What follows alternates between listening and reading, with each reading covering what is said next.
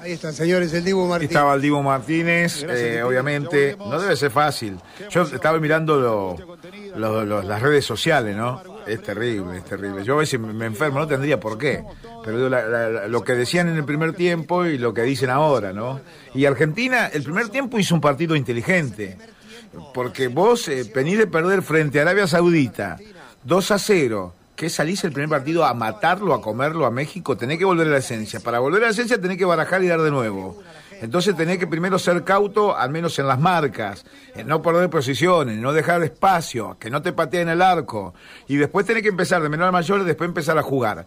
Segundo tiempo no fue bueno el partido, fue malo el primer tiempo. El segundo tiempo acomodó con las variantes, con los cambios, volvió Rodrigo de Paul a hacer lo que tenía que hacer, salió la lentitud un poco de Guido Rodríguez para que ingrese Enzo Fernández y después comenzó a acomodarse con Nahuel Molina por eh, que salga el sector derecho y para que le dé más velocidad.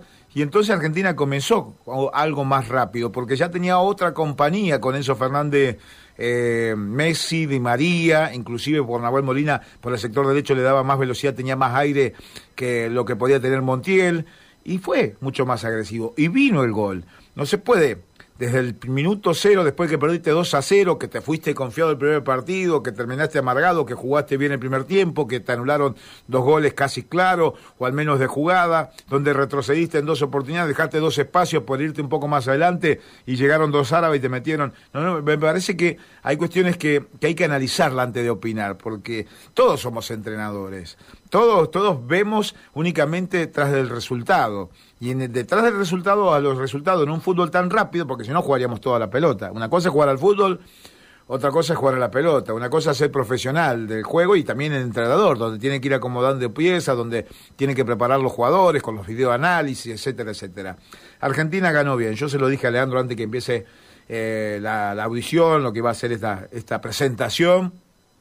No se puede ir y empezar desde adelante hacia atrás, empieza de atrás hacia adelante. Argentina quiso hacer lo mismo el otro día frente a Arabia Saudita y bueno, no le fue bien, terminó perdiendo 2 a 0.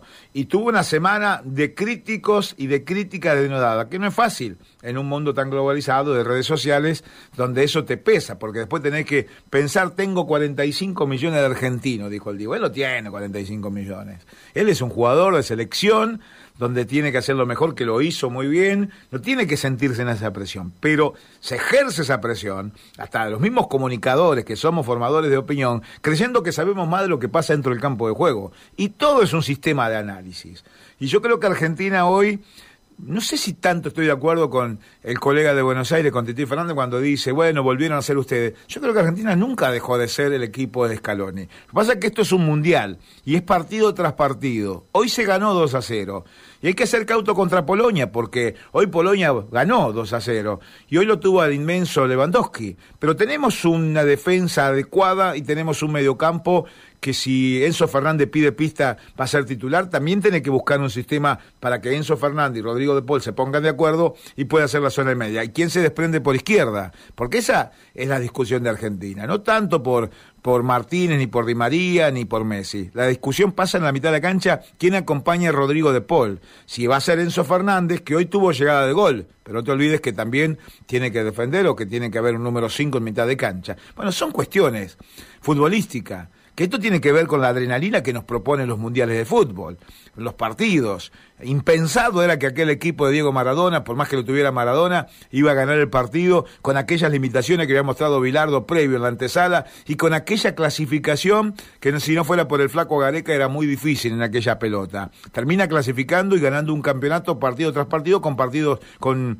equipos muy, muy duros. O aquel del 90, ¿no? Que no jugó bien Argentina, pero que iba partido tras partido con con tiro libres, por aquel haya derrota con, de, con Camerún. Ya digo, dos partidos en el Mundial hay que ser cauto porque nadie es más que... Es un mundial de fútbol, donde se preparan los mejores. Nadie nos dice que en Argentina estamos viendo buen fútbol o que los argentinos somos mejores futboleros. Porque el fútbol, en definitiva, eh, se creó en Inglaterra, después vino acá. Y acá nosotros le dimos nuestra impronta, a veces un poco desprolija, a veces un poco lírica. Y a veces tuvimos a Maradona y hoy lo tenemos a Messi. Disfrutemos estos momentos.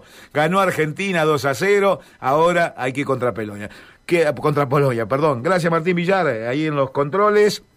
Gracias a Radio M el servicio que le hemos dado hoy. El lunes vamos a seguir analizando esta selección argentina. Mañana España y Alemania es para una sobremesa larga. Ojo, con cuidado. Si va con cerveza Santa Fe o algún barrilito, con mucho cuidado, porque no va a llegar a ver ni el primer tiempo, ¿no? Si empieza con la sobremesa. Pero partidazo para saber dónde estamos parados. Siempre lo hablamos con Gastón o con Johnny. ¿Dónde estamos parados? Porque esto va a ser partido tras partido. Porque, insisto en esto, no somos superiores.